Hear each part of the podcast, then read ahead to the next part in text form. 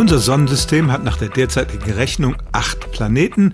Der äußerste ist der Neptun und man könnte der Ansicht sein, das ist dann auch der Rand des Sonnensystems.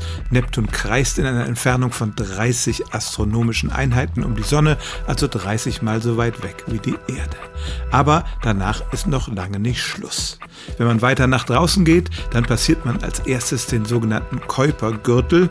Der besteht aus vielen Brocken, die auch um die Sonne kreisen, allerdings zu klein sind, um Planeten zu sein.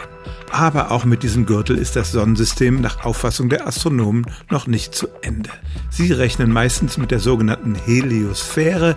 Das ist der Bereich um die Sonne, in dem der sogenannte Sonnenwind von geladenen Teilchen in alle Richtungen nach außen strömt. Irgendwann wird dieser Sonnenwind so schwach, dass der interstellare Wind aus unserer Milchstraße stärker ist und die Grenze ist die sogenannte Heliopause.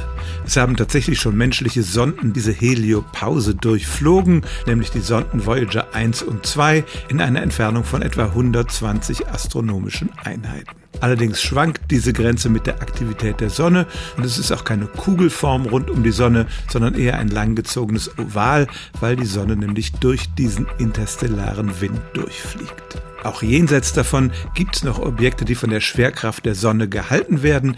Das ist die sogenannte Ortsche Wolke, von der wir noch nicht viel wissen, die aber die Heimat der Kometen zu sein scheint. Tatsächlich aber ist die Heliopause der Bereich, der von den meisten Astronominnen und Astronomen als die Grenze des Sonnensystems angesehen wird und die ist etwa 120 mal so weit von der Sonne entfernt wie unsere Erde.